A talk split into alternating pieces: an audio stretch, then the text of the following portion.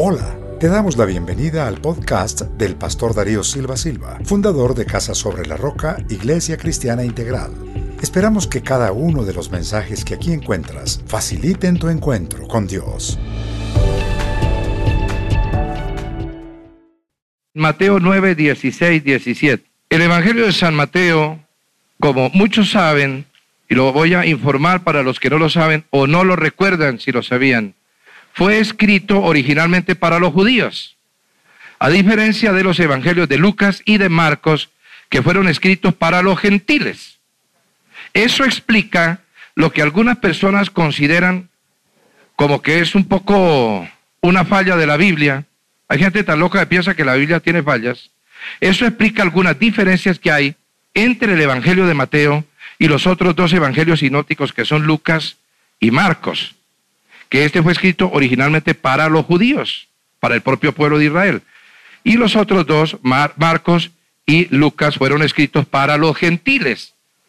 Por eso hay cosas que consideraron ellos que no eran importantes de decir para gentiles, aunque Mateo consideró que eran importantes de decir para judíos.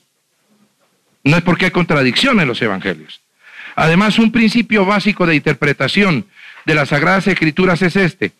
Si hay un pasaje que añade algo a lo que el otro pasaje no dijo, vale la añadidura. No vale el que está más corto, vale el que está más largo. Amén, iglesia. Eso les ayuda para entender algunas cosas que son importantes en la interpretación de las Sagradas Escrituras. Bien, vamos a leer. Este pasaje está prácticamente igual en los tres evangelios sinópticos. Lo vamos a leer en Mateo.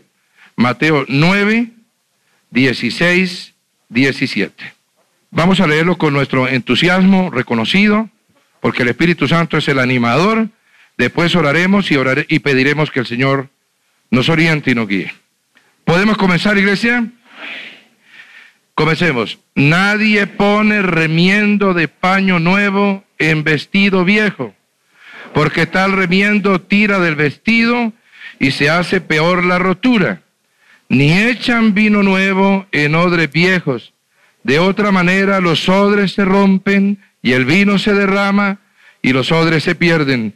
Pero echan el vino nuevo en odres nuevos y lo uno y lo otro se conservan juntamente. Amado Padre Celestial, te damos gracias infinitas por tu palabra tan clara, tan precisa, tan impactante, a través de nuestro Señor Jesucristo que vino a traernos las buenas nuevas de tu reino. Oramos que el Espíritu Santo dé al predicador sabiduría, conocimiento, pero sobre todo revelación, para que las vidas sean transformadas. Oramos que el Espíritu Santo haga que las vidas se dispongan como surcos fértiles donde tu palabra arraigue y dé fruto de vida eterna, y que todos seamos profundamente cambiados por tu palabra. Con el poder del Espíritu Santo, y en el nombre de Jesús y el pueblo con alegría dice, amén y amén. Aquí tenemos una de las escrituras básicas de toda la Biblia. Jesús era un maestro literario incomparable, según dicen los críticos de la literatura universal. Y hace aquí dos metáforas, ambas muy impactantes, ambas muy claras y muy fuertes, que hoy vamos a escudriñar y analizar a fondo. La imagen del remiendo del paño nuevo en vestido viejo es electrizante, es muy clara y precisa. Cualquiera sabe que si coloca un remiendo de paño nuevo en vestido viejo, se hace peor la rotura, porque lo nuevo tira de lo viejo. Los remiendos, queridos hermanos, no le gustan a Dios. Dios no remienda nada, Dios entrega todo nuevo. Amén. Dios quiere un vestido completamente nuevo. Lo que ya se rompió, lo que está muy usado, no hay que remendarlo hay que comprarse un traje nuevo, es lo que dice el Señor.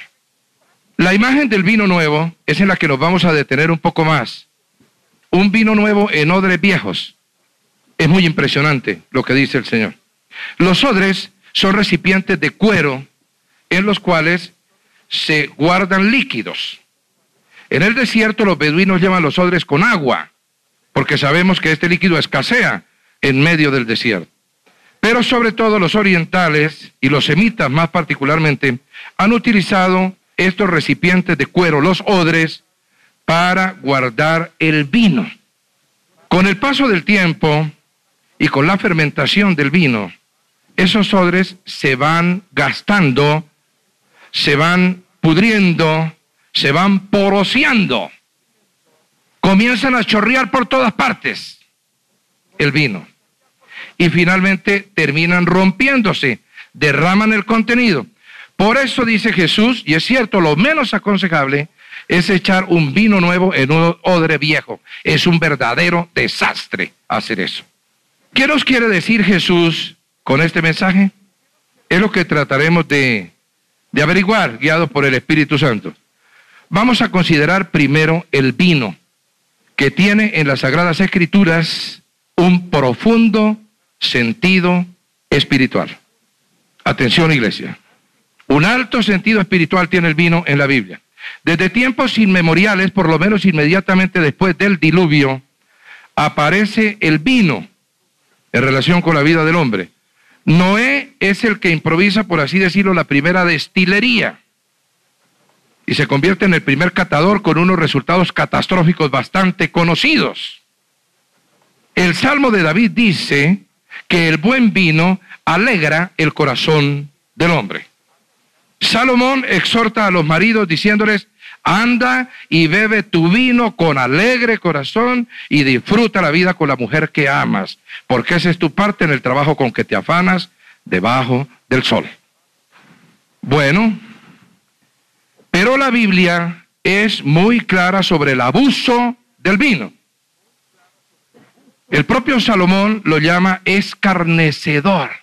Quiere decir que produce escarnio, que hace que quien abusa del vino se convierta en objeto de burla y de mofa de los demás. Y San Pablo nos da una enseñanza muy profunda en Efesios 5, 18, cuando dice, no os embriaguéis con vino, en lo cual hay disolución.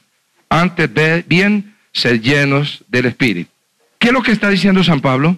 Que el Espíritu embriaga como el vino. Que el Espíritu produce una embriaguez similar al vino.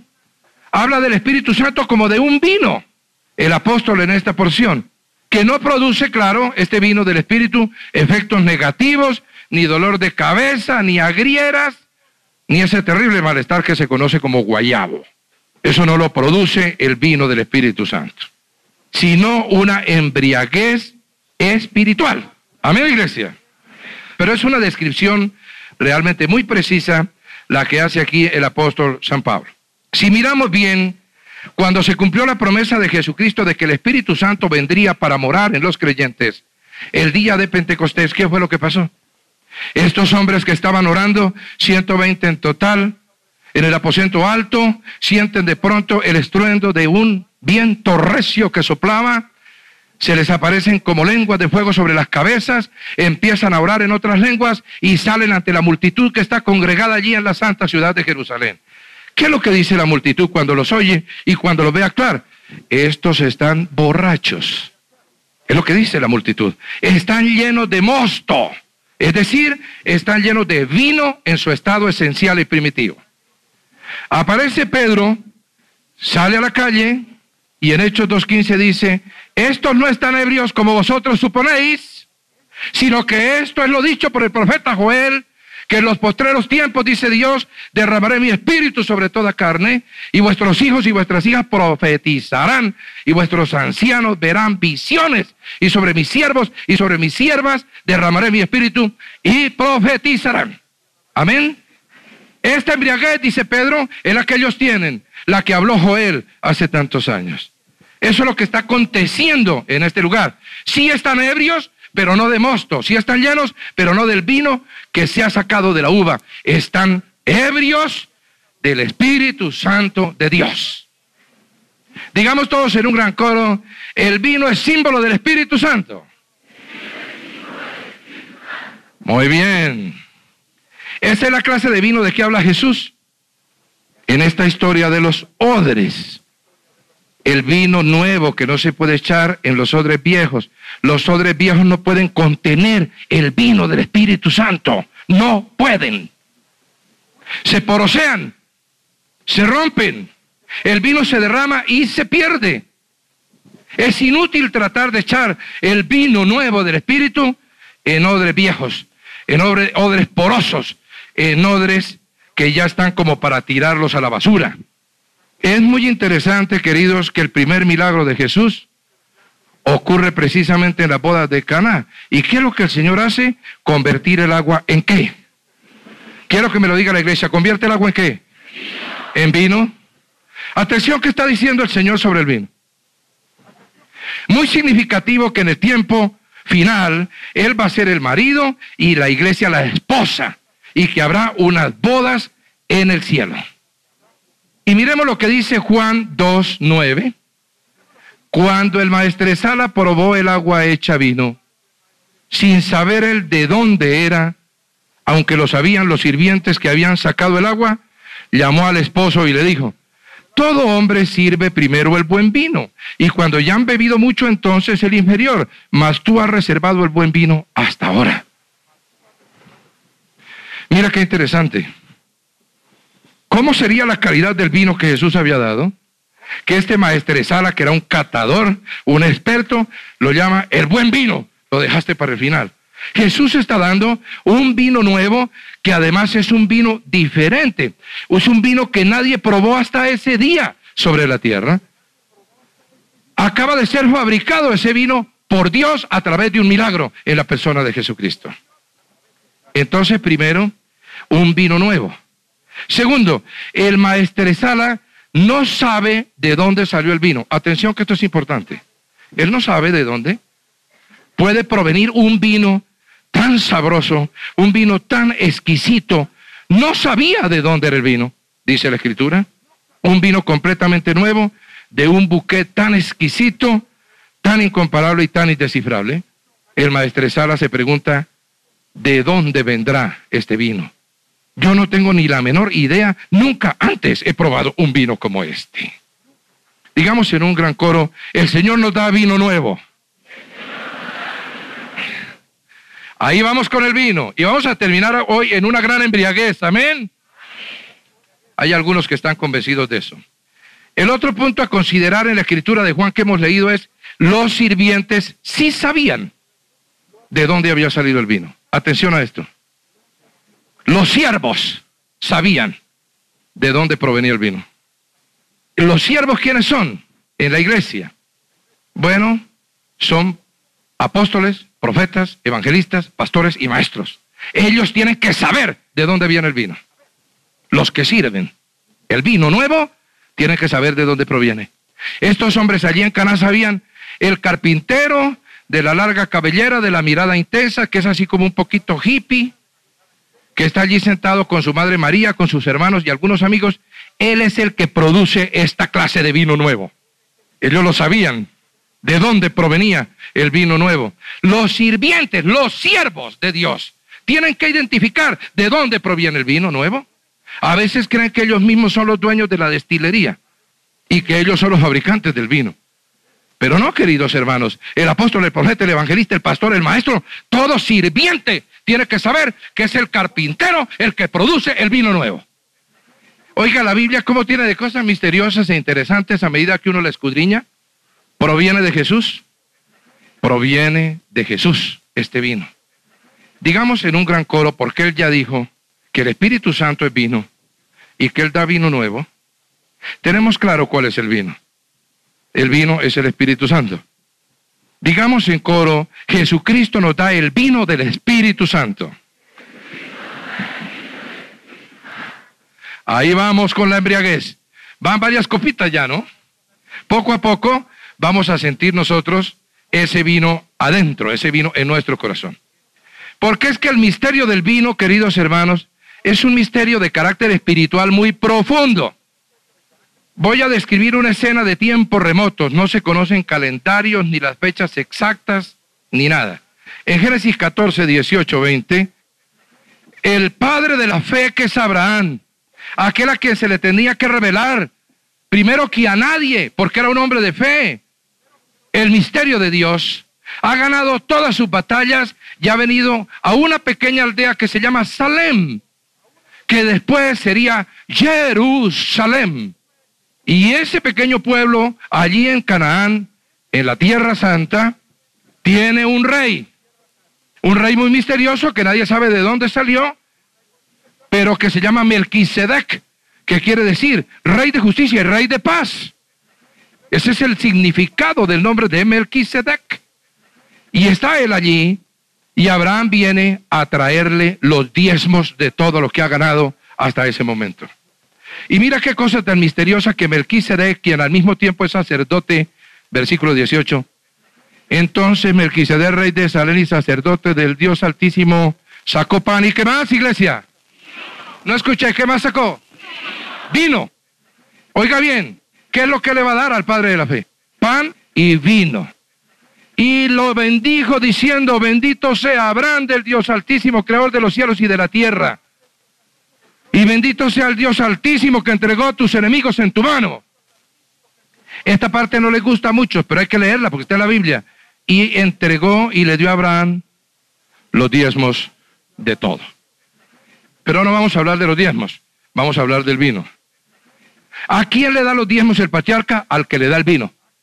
Amén, iglesia. Que es allí donde el Espíritu Santo te embriaga a ti, es decir, en tu iglesia donde tienes que entregar tus diezmos. No hay otra manera de entenderlo. En esta época no existía la ley. La ley fue dada casi 500 años después de Abraham. Él por fe dio los diezmos. Mienten los que dicen que los diezmos son cosa de la ley, porque no existía ley cuando el primer creyente dio los primeros diezmos. Pan y vino. Y dice, y le bendijo. Atención, esto es para otro gran coro, pero espero que sea muy fuerte. El vino es símbolo de bendición. Es lo que dicen las Sagradas Escrituras. Le da el vino y lo bendice. ¿Qué hace Dios desde tiempos tan antiguos, tan remotos, tan inescrutables en la historia? Llamando la atención del hombre sobre el vino. ¿Por qué razón? ¿Qué es lo que ocurre con el vino? ¿Qué es el vino? ¿Qué representa el vino? Una escena parecida, mucho tiempo después, Mateo 26, 26. Y aquí vamos a empezar a entrar, como dicen, los oradores en el Capitolio en materia. Y mientras comían, tomó Jesús el pan y bendijo y lo partió y dio a sus discípulos y dijo, tomad, comed, esto es mi cuerpo. Qué interesante. Melquisede le dio a Abraham pan. Y ahora Jesús dice que ese pan es su cuerpo. Sigamos leyendo. Y tomando la copa y habiendo dado gracias, le dio diciendo, bebed de ella todos, porque esto es mi sangre del nuevo pacto, que por muchos es derramada para remisión de los pecados. Y os digo que desde ahora no beberé más de este fruto de la vid hasta aquel día en que lo beba nuevo con vosotros en el reino de mi Padre. Oiga iglesia, qué cosa tan curiosa. El vino es un símbolo del Espíritu Santo. Jesús convierte el agua en vino. El vino es un símbolo de bendición. Jesús nos da un vino nuevo, pero aquí nos está diciendo que Él ha llamado la atención de la gente desde los tiempos antiguos de Abraham sobre el vino, porque el vino es su sangre. El vino es la sangre de Jesús. Digamos en coro, el vino es la sangre de Jesús. Porque ahí está escrito, porque esto es mi sangre del nuevo pacto. ¿Cuándo dice esto a mi sangre? Cuando entrega la copa de vino. Porque hay hermanos que toman esta escritura y como él dice que es un fruto de la vid, se imagina que el Señor está dando uva postobón o culé de uva. Pues no, está dando vino. Porque los israelitas siempre acompañaron y siguen acompañando las comidas con vino. Y la palabra que está utilizada en el hebreo y después traducida al griego es oinos, que quiere decir vino. Vino para comer, vino para acompañar los alimentos. Ahora, yo no sé por qué razón el Señor quiere ser tan claro sobre el vino hoy, que en primera de Juan 5.8 me llevó a analizar lo siguiente.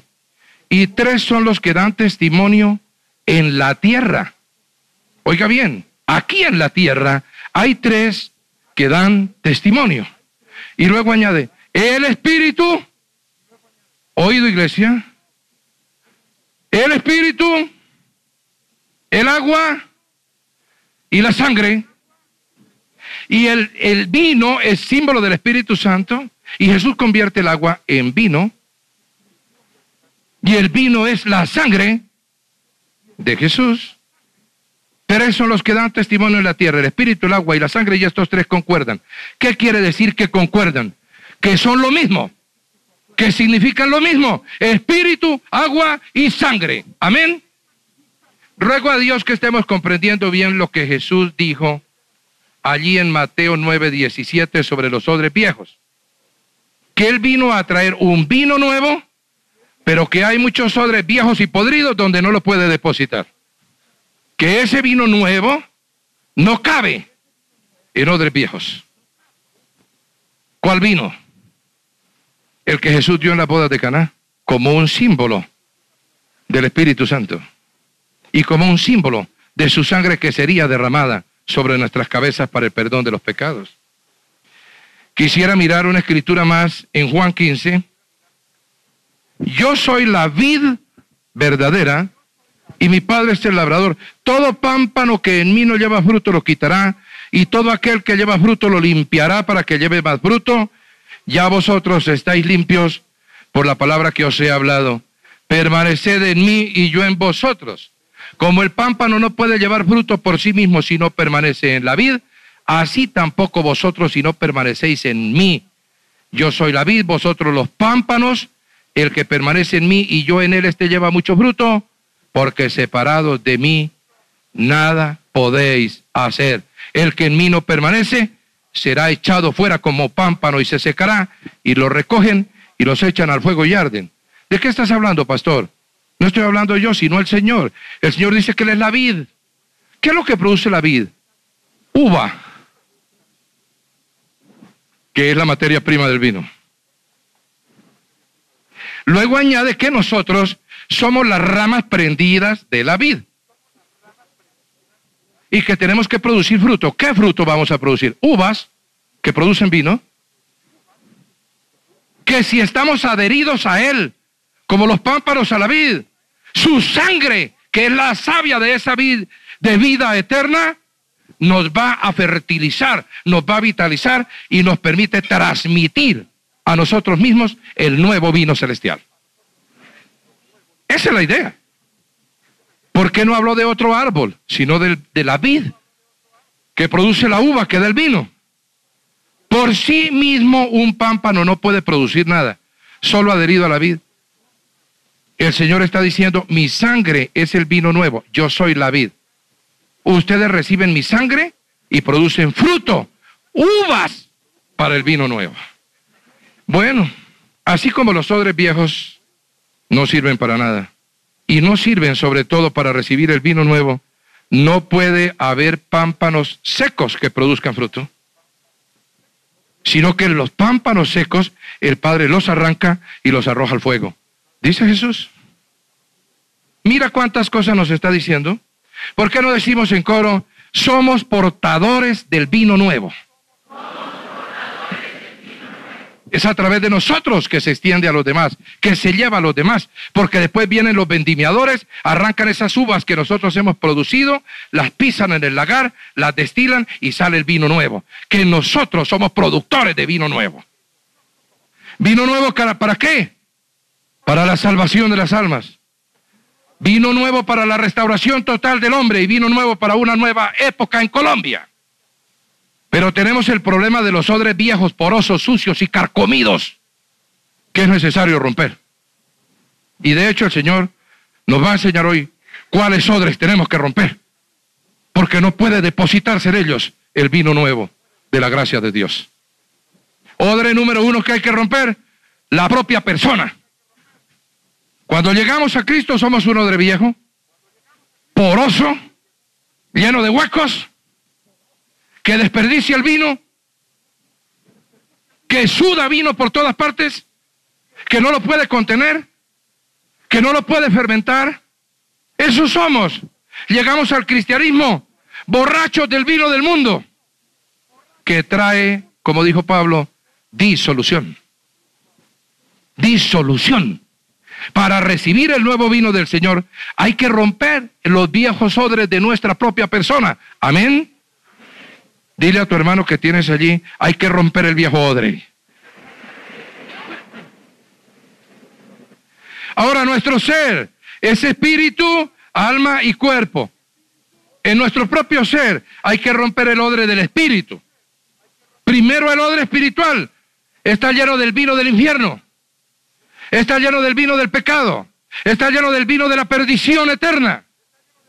Hay que renovar primero el espíritu. Hay que cambiar el odre espiritual.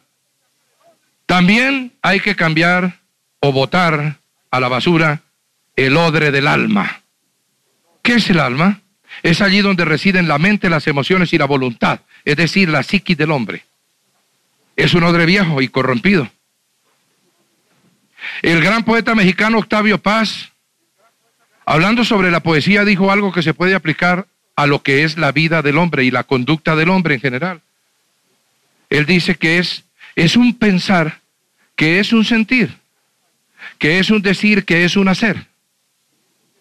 Primero piensa el hombre, después siente y después actúa, dice y hace lo que pensó y sintió.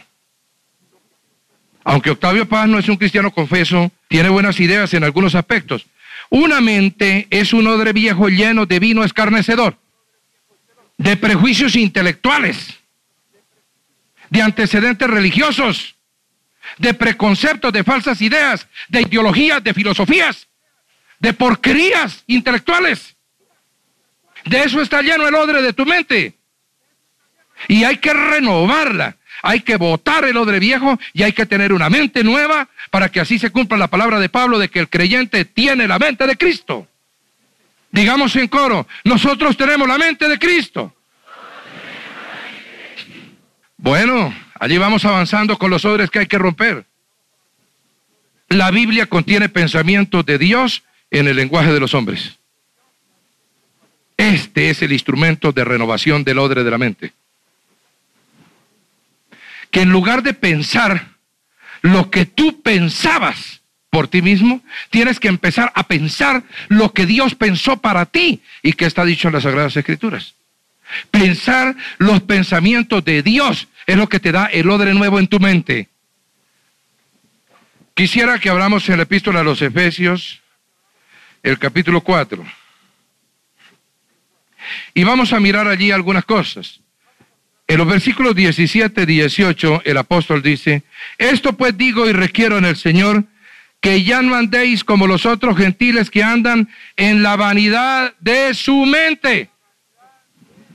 Que los que no conocen a Dios andan en la vanidad de su mente, teniendo el entendimiento entenebrecido. Entenebrecido quiere decir en tinieblas, que tienen el entendimiento en tinieblas ese es el viejo odre que tenemos que romper. Ajenos de la vida de Dios por la ignorancia que en ellos hay, por la dureza de su corazón. Mira qué interesante. Aquí está diciendo Pablo, en otras palabras, lo mismo que estoy tratando yo de transmitirles hoy, que hay que romper el odre viejo de la mente, con todos sus vicios del pasado, con todas las ideas preconcebidas, con toda la cultura mundana que trae. Y renovar la mente, renovar el entendimiento. Otro odre que tienes que romper en tu persona, hemos dicho el corazón, porque el alma es mente, emociones y voluntad. El corazón es el recipiente de las emociones, es el odre de las emociones. ¿Qué es lo que ocurre? Que una mente corrompida corrompe el corazón. Vamos a decir eso en coro, una mente corrompida corrompe el corazón. Cuando ya limpiamos nuestra mente, estaremos limpiando simultáneamente nuestro corazón. Porque primero pensar, después sentir. No primero sentir y después pensar. Todo llega por la mente. Todo llega por el pensamiento. Es por eso que Satanás se ha inventado los métodos de control mental. Él sabe lo que está haciendo. Él es astuto y es cruel. Y por eso a través de las doctrinas de la nueva era está tratando de controlar qué cosa? Tu mente. Porque sabe que si controla tu mente, controla tu persona. ¿Qué es lo que los comunistas llamaron el lavado cerebral? El lavado cerebral, que no era lavado, sino ensuciado cerebral, consistía en cambiar completamente la manera de pensar de las personas a través de métodos psicológicos. Esto es muy profundo, por eso tenemos que renovar nuestra mente, tenemos que romper el odre de la vieja mente, de la mente carnal, para permitir que haya un odre mental donde la mente de Cristo pueda trabajar en tus pensamientos, con su palabra y con el Espíritu Santo. Mire hermano, es tan precisa la escritura que en Marcos 7, 19, el Señor dice claramente lo que pasa con el corazón. Estoy diciendo Marcos 7. Sí, 7, 19, está bien. Mire lo que dice. Atención lo que dice el Señor. Pasemos al 20. Está hablando de los alimentos en el 19. Dice que eso no entra en su corazón, sino en el vientre y sale a la letrina. Lo que entra por su boca llega al vientre y termina en los inodoros. Eso es lo que dijo Jesús. Pero que en cambio, pero decía que lo que del hombre sale eso contamina al hombre, porque de dentro, ¿de dónde? Quiero oírlo, iglesia, ¿de dónde? Del corazón de los hombres. ¿Qué cosas salen? Los malos pensamientos, los adulterios, las fornicaciones, los homicidios, los hurtos, las avaricias, las maldades, el engaño, la lascivia, la envidia, la maledicencia, la soberbia, la insensatez. Todas estas maldades de dentro salen y contaminan al hombre del corazón. Ese es el odre podrido que tienes que romper.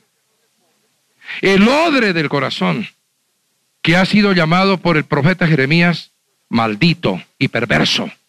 Así le dice al corazón. Que nadie lo puede conocer y que en cualquier momento nos puede traicionar. Allí residen las emociones, allí residen los sentimientos y el que se deja manejar por emociones y sentimientos no es un cristiano verdadero. El cristiano verdadero solo se deja manejar por los principios. Vamos a mirar allí algo que precisamente el profeta Ezequiel escribió en Ezequiel 36, 26 para los que están apuntando. A ver si la escritura tiene una concordancia exacta y precisa y una armonización clara. Os daré corazón nuevo, aleluya. Aquí está hablando el Señor de que nos dará un odre nuevo en el corazón. Y pondré espíritu nuevo en vosotros y quitaré de vuestra carne el corazón de piedra y os daré un corazón de carne y pondré dentro de vosotros mi espíritu y haré que andéis en mis estatutos y guardéis mis preceptos y los pongáis por obra. Que para poder cumplir la voluntad de Dios es necesario primero romper el odre viejo del corazón y permitir que el Señor nos cambie el corazón, que nos ponga en el pecho un corazón de carne, un corazón sensible a las cosas espirituales. Amén. También hay que romper el odre de la conducta. Porque ¿sabe qué es lo que pasa, hermano? Que una mente corrompida corrompe el corazón, pero un corazón, corazón corrompido corrompe la conducta. Digan coro eso, un corazón corrompido corrompe la conducta. Está muy claro. Es un pensar, que es un sentir, que es un decir y es un hacer. Primero pensamiento, después sentimiento, después acción. El hombre primero piensa, después siente, después hace o actúa. Sigamos allí en Efesios 4, donde estábamos, y vamos a mirar algunas cosas a partir del versículo 22. En cuanto a la pasada manera de vivir, aquí vamos a hablar de la conducta. El odre poroso, el odre sucio, el odre inservible de tu conducta que lo tienes que echar también de ti. En cuanto a la pasada manera de vivir, ¿cómo vivías antes? ¿Cómo era tu conducta antes de conocer a Jesús? Despojados del viejo hombre. Tiren al fuego el viejo odre que está viciado conforme a los deseos engañosos y renovados en el espíritu de vuestra mente Mire que él está diciendo que en la mente comienza todo, como lo hemos predicado este día y otras ocasiones. Y vestidos del nuevo hombre, el nuevo odre, creado según Dios en la justicia y santidad de la verdad. Mira las cosas que está diciendo aquí Pablo sobre tu conducta. Justicia, santidad y verdad. Son los tres puntos que tienen que guiar tu conducta. Justicia, santidad y verdad. Luego dice, por lo cual desechando la mentira, hablad verdad cada uno con su prójimo, porque somos miembros los unos de los otros. Vamos a pensar un poco si estamos cumpliendo ese versículo, de hablar verdad todo el tiempo, verdad con nuestro prójimo. O si a veces disfrazamos la verdad como una media mentira, o si estamos convencidos que hay mentiras piadosas y cosas de esas. No, el Señor dijo, yo soy la verdad. Y todo engaño y toda mentira proviene de Satanás, porque Satanás es mentiroso y padre de la mentira. ¿Hemos renovado el odre? ¿Realmente tenemos un odre nuevo? Porque aquí está la conducta del creyente, según el Espíritu Santo, dice a Pablo. Airaos, pero no pequéis, no se ponga el sol sobre vuestro enojo. Que todos tenemos iras, pero que no necesariamente la ira es pecaminosa.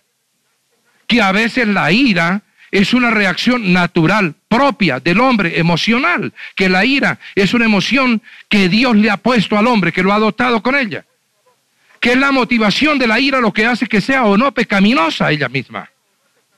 Pero ¿qué dice? Si tienes un problema con tu hermano, no te vayas a dormir sin arreglar ese problema.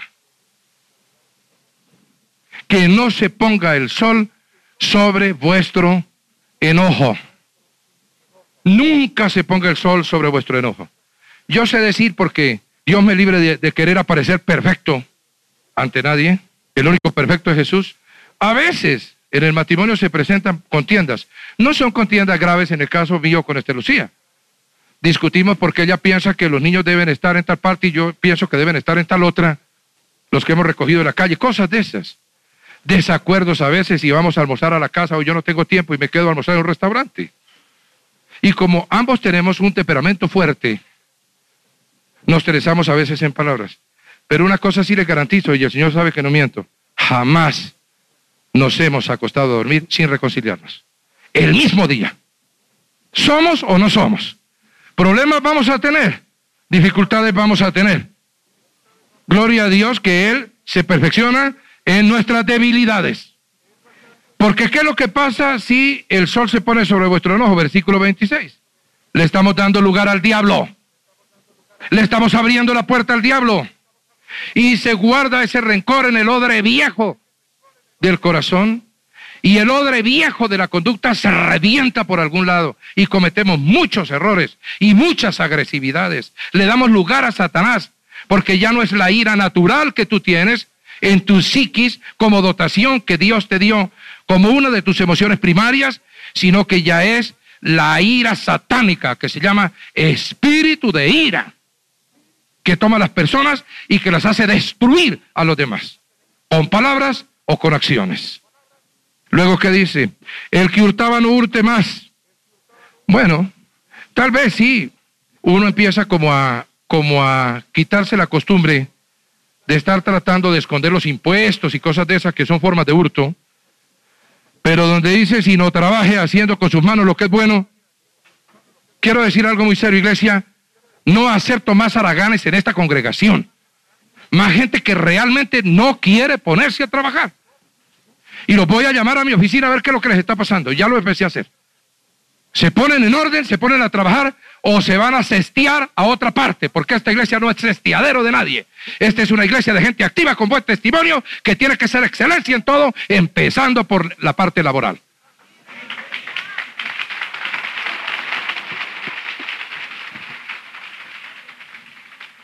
Ahora dice, haciendo con sus manos lo que es bueno, ¿para qué? No dice para que se satisfaga a sí mismo, para que tenga viajes turísticos, para que se divierta. Dice para que tenga que compartir con el que padece necesidad. Es para eso que tenemos que trabajar. Eso dicen las Sagradas Escrituras. Y que cuando nosotros compartimos con el que tiene necesidad, el Señor nos da más y más a nosotros para nuestra propia satisfacción. Pero que cuando buscamos nuestra propia satisfacción, podemos quedarnos hasta sin lo de las necesidades básicas. Porque un espíritu que no quiero que regrese nunca a esta iglesia es el espíritu de avaricia. El Señor no da las cosas con medida. Y el profeta Isaías dice, el generoso pensará generosidades y por generosidades será exaltado.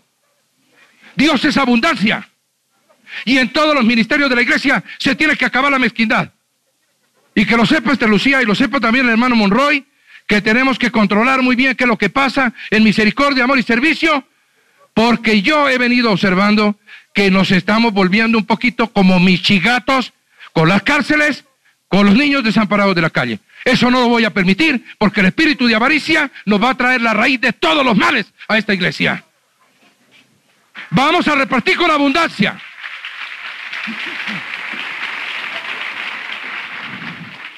Con abundancia, porque Dios es eso. Dios no es avaro. Y el becerro de oro no puede subirse a este altar a que lo adoremos. Aquí al único que adoramos el Espíritu y en verdad es al Señor Jesucristo. Sigamos leyendo. Ninguna palabra corrompida salga de vuestra boca, sino la que sea buena para la necesaria edificación a fin de dar gracia a los oyentes. Me consta que algunos cristianos son muy bien hablados cuando están con sus hermanos en la fe. De pronto van a una reunión con su familia inconversa y entonces empiezan a decir esas palabritas que no son exactamente groserías de, de gran calibre, pero que sí son palabras como de doble sentido, palabras que identifican a la gente del mundo, palabras que no son las que tienen que estar en la boca de un santo de Dios que ha quemado sus labios con el carbón de Isaías para poder pronunciar el nombre santo del Señor palabras corrompidas de vuestra boca. Solo la que sea necesaria para la edificación a fin de dar gracia a los oyentes. Que a veces para mostrar que no somos santurrones, entonces nos pasamos al otro lado. No somos santurrones, pero no somos mundanos. En esta iglesia nadie se equivoque con el vocabulario. Sigamos leyendo. Y no contristéis al Espíritu Santo de Dios con el cual fuisteis sellados para el día de la redención si mantenemos al Espíritu Santo activo o lo mantenemos contristado con nuestra conducta. Porque eso es lo que significa. Que el Espíritu Santo como que lo arrinconamos dentro de nosotros, como que lo ignoramos. Y Él se siente triste, Él se contrista. Porque nosotros no lo entendemos, porque no nos dejamos guiar de Él. Porque andamos en los pensamientos y los sentimientos y las acciones del viejo odre corrompido que tenemos que expulsar de nosotros. si el Espíritu Santo permanece activo, si nunca se contrista en ti, tú tendrás victoria sobre toda dificultad. Y se los encuentra y todo el día están amargados con algo o con alguien. Y con un gran espíritu de crítica que no pueden abrir la boca, sino para murmurar del prójimo. Amargados. Enojo, ira, gritería y maledicencia y toda malicia. Antes sed benignos unos con otros, benignos, misericordiosos,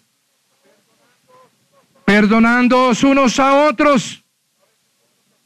A veces tiene uno que hacer reconciliaciones en su oficina con personas que han tenido discordias muy grandes. Y se vuelve a encontrar con una de ellas, media hora después y dice, bueno, ay, gloria a Dios que me le perdoné a fulano. Oiga, porque es que la que me hizo pastor, qué barbaridad. ¿Acaso eso es perdonar? El perdón implica olvido. Perdonar significa que nunca más te vuelves a acordar del problema. Amén, iglesia. Jamás te vuelves a acordar. Eso significa perdonar. Y dice, perdonándoos unos a otros, ¿de qué manera? Como Dios también nos perdonó a vosotros en Cristo. ¿Acaso merecíamos el perdón de Dios? Pues no lo merecíamos, pero Él nos perdonó a través de Jesucristo. Si no hay cambio en la conducta, significa una sola cosa, no hay conversión. El que no ve cambios positivos en su vida cuando se hace creyente en Jesucristo es un farsante, es un hipócrita, es un fariseo. Por sus frutos los conoceréis. Si hay un cambio positivo en nuestra vida, tenemos que cambiar. Nuestra manera de pensar, nuestra manera de sentir y nuestra manera de ser. Porque fíjate bien una vez más, una mente corrompida corrompe el corazón y un corazón corrompido corrompe la conducta. ¿Cuántos odres tenemos que arrojar al fuego nosotros para ser verdaderos creyentes en Jesús, para poder recibir el vino nuevo que Él nos quiere entregar? Mente, emociones y voluntad, tres odres podridos que no sirven absolutamente para nada. También hay que renovar el odre del cuerpo. Óigame bien, hermano. A veces los cristianos se vuelven como seminósticos. Que el espíritu es bueno, pero la materia es mala. Entonces el cuerpo es malo por sí mismo, porque es la parte material del hombre. Esa doctrina en los primeros siglos del cristianismo empezó a infiltrarse en la iglesia y es la doctrina que llevó a considerar el sexo como una cosa mala porque era corporal. Pero qué problemas tan grandes con algunos hombres de Dios de aquella época que se dejaron contaminar de las doctrinas satánicas, porque no se puede llamar de otra manera, del gnosticismo. Que todo lo material es bueno y solo lo, es malo y solo lo espiritual es bueno. Y entonces allí tiene usted a Orígenes, uno de los escritores más brillantes de la iglesia primitiva, mandándose castrar para hacerse eunuco por el reino de Dios, porque el sexo era malo. Se mandó castrar. Y allí tiene usted a Agustín de Hipona, que en sus confesiones cuenta los apasionados concubinatos que había sostenido con, con tantas vecinas del norte de África y que se arrepintió realmente y que es un ejemplo de conversión. Pero atención, porque Agustín fue el que dijo que el pecado original era el sexo. Y Agustín fue el que se inventó, dice el cuento de la manzana como árbol prohibido del Edén e identificó la manzana con el ejercicio del sexo. Y eso es una herejía, porque eso no dice la palabra de Dios. La palabra de Dios dice que la primera orden que Dios dio al hombre y a la mujer fue fructificad y multiplicaos. El pecado es la desobediencia al conocer la diferencia entre el bien y el mal. Eso es una cosa perfectamente clara en las escrituras. Y entonces allí tenemos a Jerónimo, el traductor de la Vulgata, que hasta hay un cuadro de pintor muy famoso, que ahora no recuerdo su nombre, llamado Las Tentaciones de San Jerónimo, donde aparece este hombre arrodillado, con los ojos cerrados y en sus pensamientos un poco de mujeres muy lindas danzando. Porque cuando se fue a la ciudad de Jerusalén, atormentado, porque en Roma había muchas mujeres bonitas, y montó un convento para pasar los últimos años de su vida siendo ya muy anciano, una señora matrona romana, también muy viejita, como él, y su hija, bastante, su vida también de años, se fueron a acompañarlo. Jerónimo había sido su pastor, Jerónimo las había amado. Jerónimo las había ayudado en los momentos de dificultad. Y no amado malamente con el sexo, porque él fue célibe. Pero tenía muchos problemas mentales y emocionales con el sexo. Y les pidió a estas dos matronas romanas que se vistieran de harapos y que nunca se bañaran ni se peinaran para que no le produjeran tentaciones. Y tenía 82 años de edad este hombre. Y por allí llegó el celibato que el estado del hombre, el mejor de todos, era ser célibe para no contaminarse con la carne.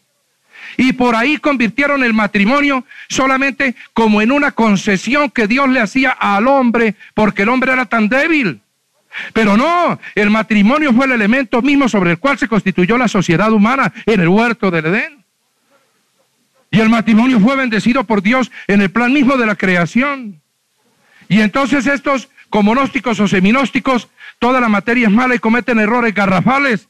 El Evangelio de Juan se escribió contra los gnósticos porque ellos negaban que Jesucristo tuviera cuerpo humano. Y por eso este Evangelio dice, el verbo se hizo carne, es decir, se hizo hombre, tuvo un cuerpo como nuestro cuerpo.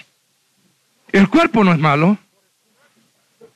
Por el contrario, el cuerpo es un tabernáculo de Dios. El cuerpo es el templo del Espíritu Santo. Eso es lo que dice el apóstol San Pablo en 1 de Corintios 6:15. No sabéis, dice el apóstol, que vuestros cuerpos son miembros de Cristo. ¿Quitaré pues los miembros de Cristo y los haré miembros de una ramera? De ningún modo. ¿O no sabéis que el que se une con una ramera es un cuerpo con ella? Porque dice, los dos serán una sola carne, pero el que se une al Señor, un espíritu es con él. Versículo 19, ignoráis que vuestro cuerpo es templo del Espíritu Santo, el cual está en vosotros, el cual tenéis de Dios, y que no sois vuestros, que no te pertenece tu propio cuerpo, porque tu cuerpo es un templo del Espíritu Santo de Dios. Y ese odre del cuerpo, lleno de vinos escarnecedores, de la lascivia, de la lujuria, de la concupiscencia de la carne, un odre averiado por el alcohol y las drogas, lo tienes que arrojar al fuego. Y que el Señor te dé literalmente un cuerpo nuevo. Porque Él renueva tus células. Porque de hecho cuando nos convertimos sentimos como que rejuvenecemos. Que todo el degeneramiento que hemos acumulado en el mundo por el vino escarnecedor, guardado en nuestro cuerpo, y por las enfermedades, todo eso lo cambia Dios y lo hace positivo. Hay que cambiarlo por otro. Dios tiene que renovar también nuestro cuerpo. Nuestro cuerpo es un odre viejo y podrido y poroso que no sirve para nada. Digamos en un gran coro, Dios renueva nuestro cuerpo. Cuerpos degenerados por los vicios, por el vino del mundo que produce disolución, cuerpos eh, eh, envejecidos, cuerpos desvencijados, cuerpos quebrantados, enfermos, odres podridos que no pueden recibir el vino nuevo de Dios. Allí tenemos entonces en nuestra propia vida el espíritu. No sirve para nada. Hay que tener un nuevo espíritu. Hay que tener un nuevo odre donde se pueda depositar el espíritu de Dios en nuestro espíritu. Amén, iglesia. En el alma hay que tener un odre nuevo, una mente renovada, un sentimiento puro, una acción correcta. En nuestra alma, que nuestra psiquis un odre nuevo también en el cuerpo. No podremos recibir el vino nuevo del Señor en viejos odres. Y hoy de hecho lo que quiere Él es que si todavía nos quedan odres viejos en nuestra vida, los arrojemos a la basura. Ahora dejemos de hablar de los individuos y hablemos de las colectividades. La iglesia cristiana tiene que romper muchos odres viejos y que ya no sirven para nada. Atención, la iglesia cristiana tiene que romper muchos odres viejos. Odres de tradiciones, odres de denominaciones, odres de religiones, odres podridos, inservibles, que no pueden recibir el vino nuevo del Señor. Hagamos un poco de autocrítica. ¿Qué es la vieja iglesia evangélica?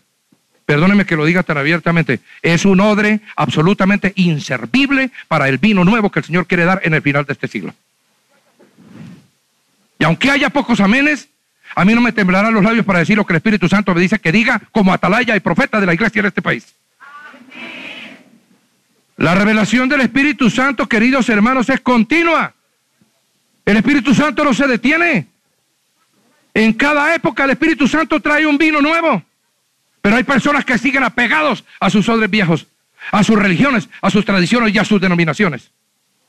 Que todavía muchos siguen como aferrados a lo que les trajeron los viejos misioneros por quienes oro todos los días dándole gracias porque trajeron aquí la semilla del Evangelio.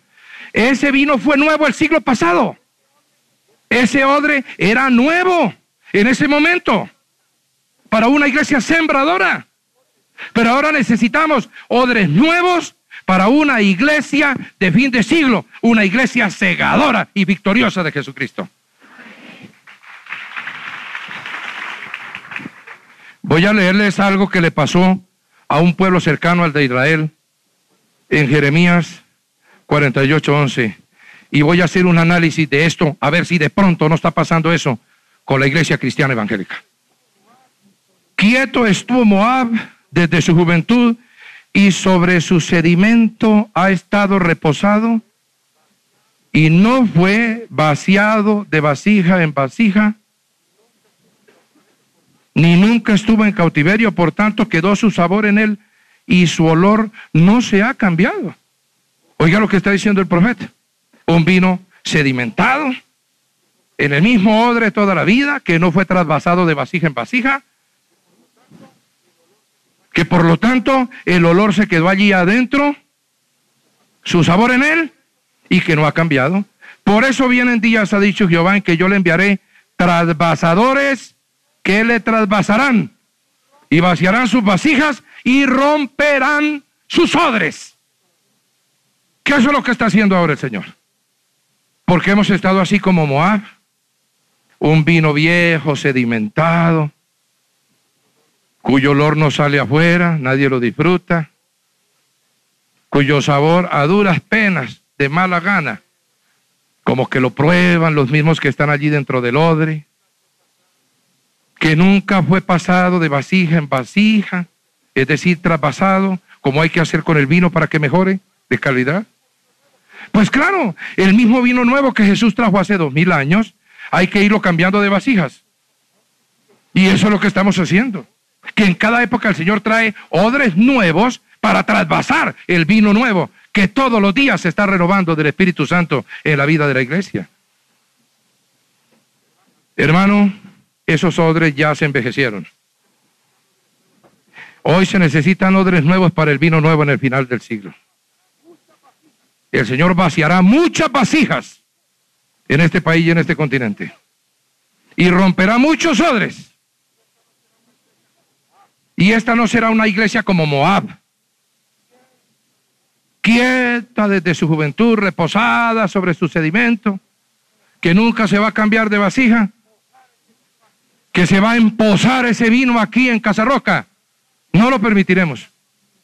Que le, que le nazcan natas y cunchos al vino de Casarroca. Que vaya a perder su sabor original.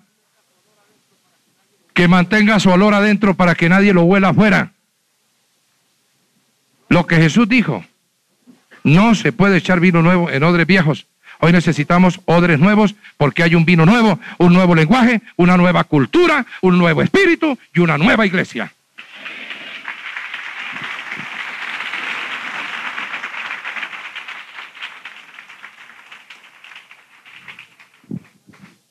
Y ahí se van librando batallas y de pronto recibe uno noticias agradables como esta carta que me llega de la ciudad de Ibagué, firmada por Héctor F. González, es el pastor presidente de la Asociación Pastoral del Tolima.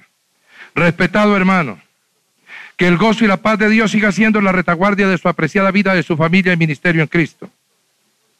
Lo estimo mucho en el Señor y junto con varios hermanos aquí en Ibagué, oramos constantemente que Dios le siga no solo cuidando, sino usando poderosamente en la incursión sabia amplia y fuerte en las clases media y alta donde Dios le tiene ministrando.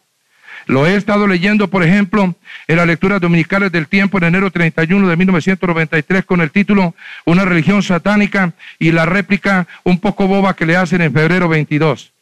Y ha producido en mí y en otros, primero, un deseo profundo de dar todos los días gracias a Dios por la labor que Él está haciendo en y a través suyo y de su preciosa iglesia. Le felicito a usted y a ella, hermano. Segundo, en estos días en los cuales el liderazgo y la iglesia evangélica en general se ha vuelto muy complaciente, yéndose por caminos que no son como la política, ya ha descuidado su función profética, proclamadora y denunciante. En estos tiempos, hermano, como usted ha dicho en su libro Los protestantes en Colombia, este país clama gritos, se le diga la verdad y ya es hora de comenzar a hacerlo. Usted está aprovechando brillantemente la hora decisoria para cosas grandes en el país, pero créame, aunque muchos sigan indiferentes en sus viejas tradiciones dentro de la iglesia, usted no está solo en ello, porque muchos en silencio estamos orando por usted y por su vida.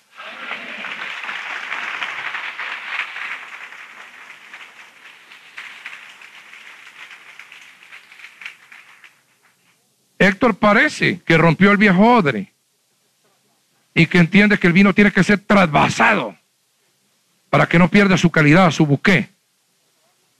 Hoy estuve leyendo, como siempre lo hago, al sacerdote jesuita Alfonso Llano, y voy a hacer un alto en el camino, que es como se llama su columna, para comentar algo de lo que él dice. Valga una nueva aclaración, dice. Estamos en la época de la secularización, uno de cuyos pilares es el de la libertad religiosa enseñada por la misma Iglesia Católica. Pero debemos cuidarnos de que no se nos infiltre un error de consecuencias funestas para la nación y para la salud espiritual y moral de todos los colombianos. No todas las medicinas curan ni merecen iguales derechos ante la ley. Unas, bajo el noble título académico de medicina, ocultan prácticas inhumanas que en vez de curar llegan a agravar o incluso a matar a sus usuarios. Algo semejante puede pasar con algunas que se llaman iglesias.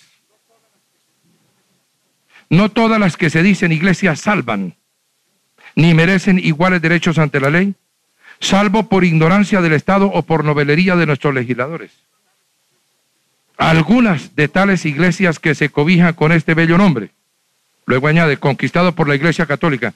Tiene razón, ellos conquistaron el nombre, porque el nombre original lo dio Jesucristo. Y antes de que existiera la iglesia católica, existía la iglesia de Jerusalén y la iglesia de Samaria y la iglesia de Judea y la iglesia de Colosas y la iglesia de Éfeso y la iglesia de Filipos y la iglesia de Tesalónica y la iglesia de Corinto y la iglesia de Éfeso, etcétera. Y ellos se apropiaron el nombre, que lo conquistaron, es cierto, pero existían iglesias antes de existir la iglesia católica. Amén. Luego dice, iglesia en su sentido original significó la reunión de los llamados por Dios Padre y convocados a honrar a su Hijo Jesucristo en su misterio pascual.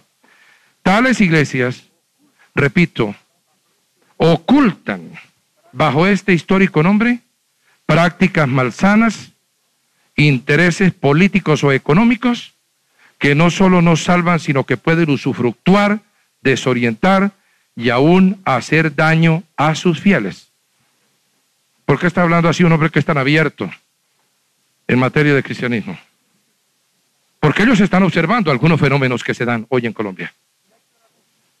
Y hay que orar mucho para que el Señor le dé sabiduría a los pastores. Porque hay de los pastores que se apacientan a sí mismos y no apacientan las ovejas del Señor. Y luego que dice, una última aclaración. No todas las sectas que hay que hoy pululan en Colombia pueden sin más calificarse de protestantes. Este nombre histórico se aplica en propiedad a las grandes iglesias separadas del catolicismo romano en el siglo XVI a partir de Lutero. A mí sí no me da pena que me digan protestante. Además la palabra protestante me gusta porque eso es lo que hay que hacer. Protestar contra la injusticia, protestar contra la violencia, protestar contra las obras del diablo. Amén, iglesia. Hay que ser protestante.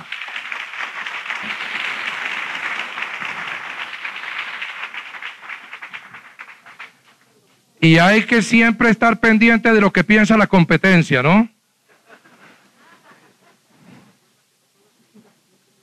Y recuerda que no todo el que dice Señor, Señor entrará en el reino de los cielos y que vendrán muchos en mi nombre y a muchos se engañarán.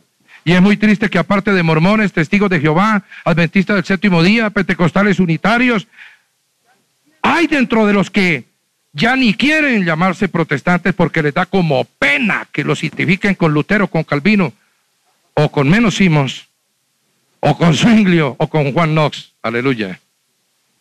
Hay dentro de ellos problemas muy peligrosos creo que hay odres viejos y hay hasta odres muy envenenados. ¿Y para qué se necesitan hoy odres de buena calidad? ¿Para qué es una iglesia? Una iglesia es para adorar a Dios, para predicar a Jesucristo y para soltar el poder del Espíritu Santo. Para eso es una iglesia. No es para nada más. No es para que sirva de plataforma a otros intereses y a otras actuaciones. Por eso se ha convertido Colombia en un odre viejo e inservible. Y lo que creo que hay que hacer es romper el odre colombiano con el Evangelio y darle a Colombia un odre nuevo para que reciba el vino nuevo que el Señor le quiere dar. Vamos a inclinar el rostro y a orar. Inclinemos el rostro para orar. Querido Padre, te damos gracias infinitas por tu palabra en este día. Gracias Señor porque tú tienes muchas maneras de romper nuestros viejos odres inservibles para darnos el vino nuevo de tu espíritu y la revelación de tu gracia y tu poder. Señor, todos nosotros tenemos odres viejos. Todos los que estamos aquí reunidos tenemos que romper algún odre en este día. Todos los que aquí nos encontramos, empezando por el predicador, tenemos que arrojar ahora mismo al fuego viejos odres que ya son inservibles, que están sucios, podridos, porosos, que no pueden contener el vino del Espíritu Santo. Señor, renueva nuestro ser que nuestro espíritu entre en contacto con el tuyo para que así sea un odre nuevo que pueda recibir de la patria celestial una poderosa administración espiritual. Señor, renueva nuestras almas, nuestra manera de pensar. Que el odre viejo de nuestra mente, Señor, sea expulsado este día y demos paso a la mente de Cristo para pensar los pensamientos de Dios Señor, rompe el odre podrido de nuestro corazón, lleno de rencores, lleno de resentimientos y amarguras, lleno de falta de perdón, lleno de odio contra el hermano y contra el prójimo. Ese odre de nuestro corazón no sirve para nada, Señor. Danos un corazón nuevo. Danos un odre nuevo que reciba tu sangre y nos dé vida en nosotros. Señor, rompe el odre de nuestro viejo cuerpo, acostumbrado a la inmundicia de la carne, al vicio, a la degradación, al alcoholismo, a las drogas, a la fornicación y al adulterio, a las comidas desordenadas, a la disolución. Rompe el odre de nuestro cuerpo, Señor, y danos un nuevo cuerpo. Un cuerpo que sea verdaderamente el templo de tu Santo Espíritu. Señor, habla en lo íntimo a todos los que tienen la obligación de predicar tu palabra en este país. Que no se aferren más a los odres viejos. Señor, que no estamos en el siglo pasado. Señor, que las cosas han cambiado mucho. Señor, que hay una Colombia con necesidades nuevas, desconocidas antes para ellos. Señor, que la iglesia tiene que actualizarse. Señor, que la iglesia no tiene que descarriarse por caminos y vericuetos que tú no le has mandado. Porque estamos aquí es para predicar tu palabra y para levantar tu nombre. Porque si eso se hace, Colombia cambiará. Rompe los odres viejos de la iglesia, Señor. El apego a las denominaciones. El apego a los énfasis doctrinarios. El desprecio por el que no piensa como yo la descalificación a los que no están de acuerdo con mis doctrinas particulares y con las teologías de mi tradición y de mi religión. Enseña a los pastores, Señor. Y enseña a todos los que están en eminencia dentro de tu cuerpo cómo tienen que romper viejos odres para recibir el vino nuevo que tú les quieres dar en este día, en esta hora del país, en esta hora de la iglesia. Señor, Colombia es un odre. Es un odre muy corrompido. No ha podido contener tu vino, Señor. Porque es un odre poroso por la violencia. Un odre roto por la violación de todos los derechos. Por la prevaricación ante las normas más elementales de la moral ciudadana, de la justicia, de la ética política. Señor, ten misericordia de Colombia, rompe este odre viejo y haz que Colombia cambie, que se transforme, que sea un odre nuevo, para que se llene con el vino de tu poder y de tu gracia. Señor, cámbianos hoy, transfórmanos hoy que podamos degustar el vino nuevo que nos quieres dar. Una iglesia renovada. Una iglesia sobre los fundamentos de los apóstoles y los profetas. Una iglesia sin tantos enredos y tanta religiosidad. Sin tantas tradiciones apestosas. Sin tantos modus operandi que para nada sirven. Porque solo la guianza de tu espíritu puede llevar a tu iglesia a la victoria contra la fuerza del enemigo que se desatan sobre el país. Y yo te digo, Satanás, espíritu escarnecedor, esos odres se van contigo al abismo. Esos odres que tú has querido que nosotros consintamos, diciéndonos mentiras todos los días a nuestro oído para que sigamos apegados a ellos. Al viejo vino, que ya está desteñido, que ha perdido su color, que ha perdido su sabor, que no tiene solera ni buque. Que arrojemos todo eso al fuego eterno, junto con los demonios que nos mienten, para que sigamos en el ayer y no nos situemos hoy, donde tú nos quieres ver que cada uno de nosotros lleguemos ante ti con avidez diciendo, Señor, soy un odre nuevo. Señor, estoy vacío, no tengo nada por dentro. Gota a gota con tu nuevo vino, tú me vas a llenar en este día. gota a gota con tu nuevo vino, que es tu sangre, tú me vas a llenar. Gota a gota con tu espíritu, que es el nuevo vino, tú me vas a embriagar. Señor, mírame, soy un odre desocupado, pero nuevo. Mi mente está vacía de malos pensamientos. Mi corazón está exento de sentimientos malignos.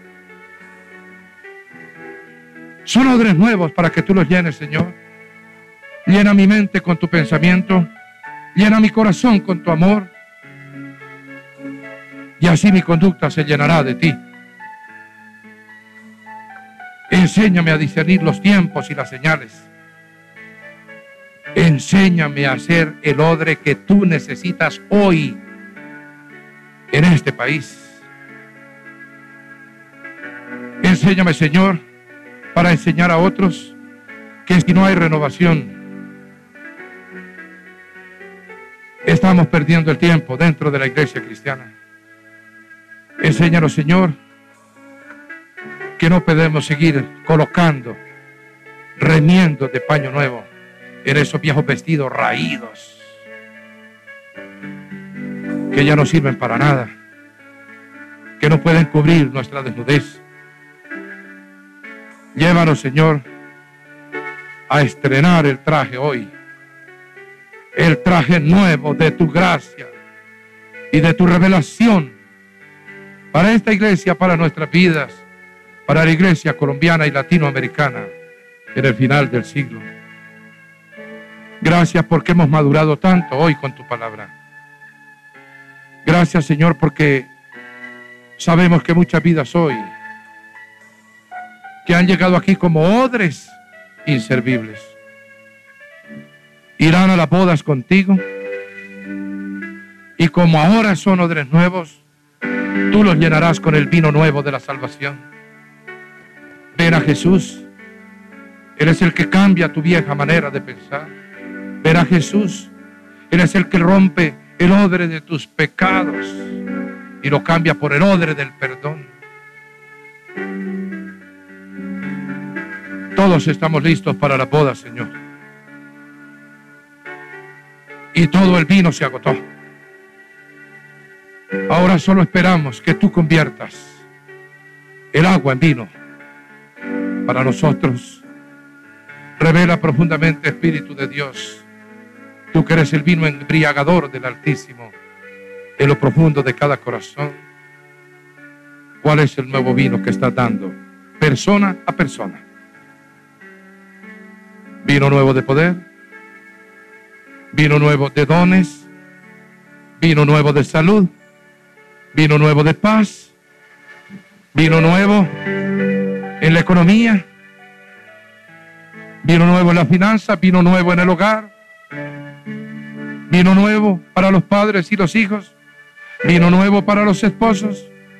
Vino nuevo para los novios. Vino nuevo para los trabajadores. Vino nuevo para los empresarios. Vino nuevo en los negocios.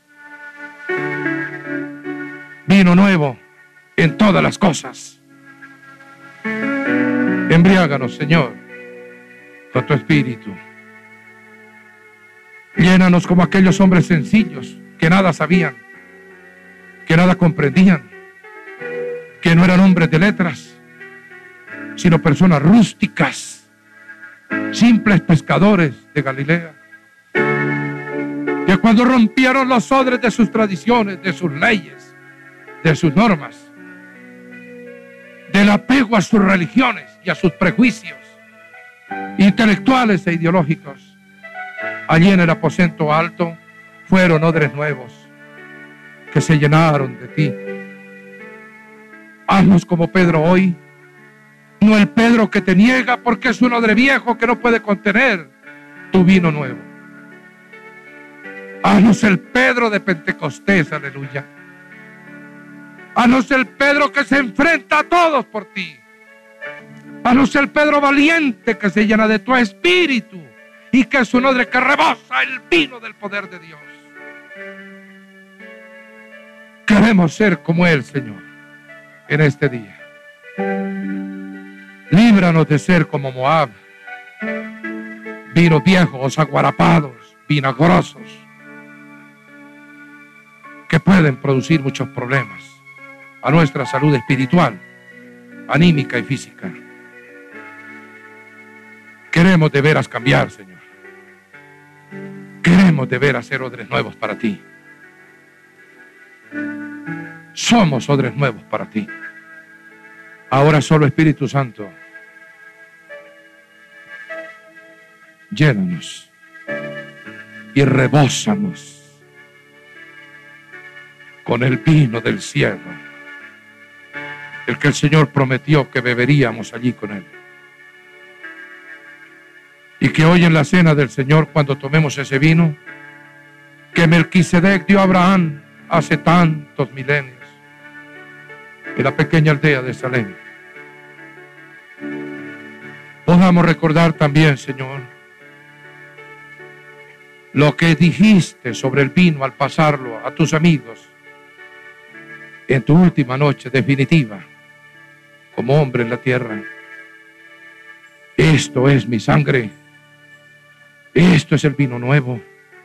Mi sangre es el vino nuevo. Manténnos adheridos a ti, Señor, como los pámpanos a la vida, para que recibamos tu sangre, la savia de la vid que produce el vino nuevo y eterno. Y quita de nosotros toda rama seca que no produce uvas, que no produce fruto. Arráncalo hoy, Señor, para que retoñe y se llene de racimos y esas uvas del fruto espiritual que damos para ti, adheridos a ti como pámpanos a la vida, nos permita ser productores de vino nuevo en nuestras relaciones interpersonales, productores de vino nuevo para la gran fiesta de la cristiandad en este país. Gracias Señor, porque todo odre viejo se ha quemado ya en el fuego eterno.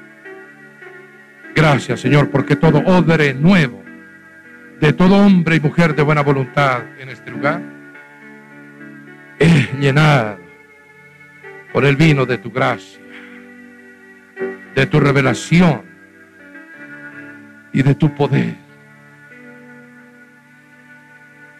Llénanos, Señor. Llénanos de tu vino embriáganos con tu vino. Lávanos en tu vino. Como dijo David en su salmo precioso, hay un ungüento sobre nuestra cabeza. Estamos estrenando el traje nuevo, sin remiendos. Y nuestra copa está rebosando. Nuestra copa está rebosando del vino nuevo que nos das. Te amamos, Señor Jesús. Te bendecimos y te glorificamos.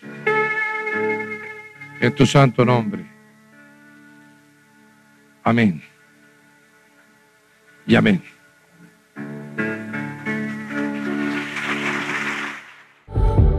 Gracias por escucharnos. Comparte este mensaje con tus familiares y amigos.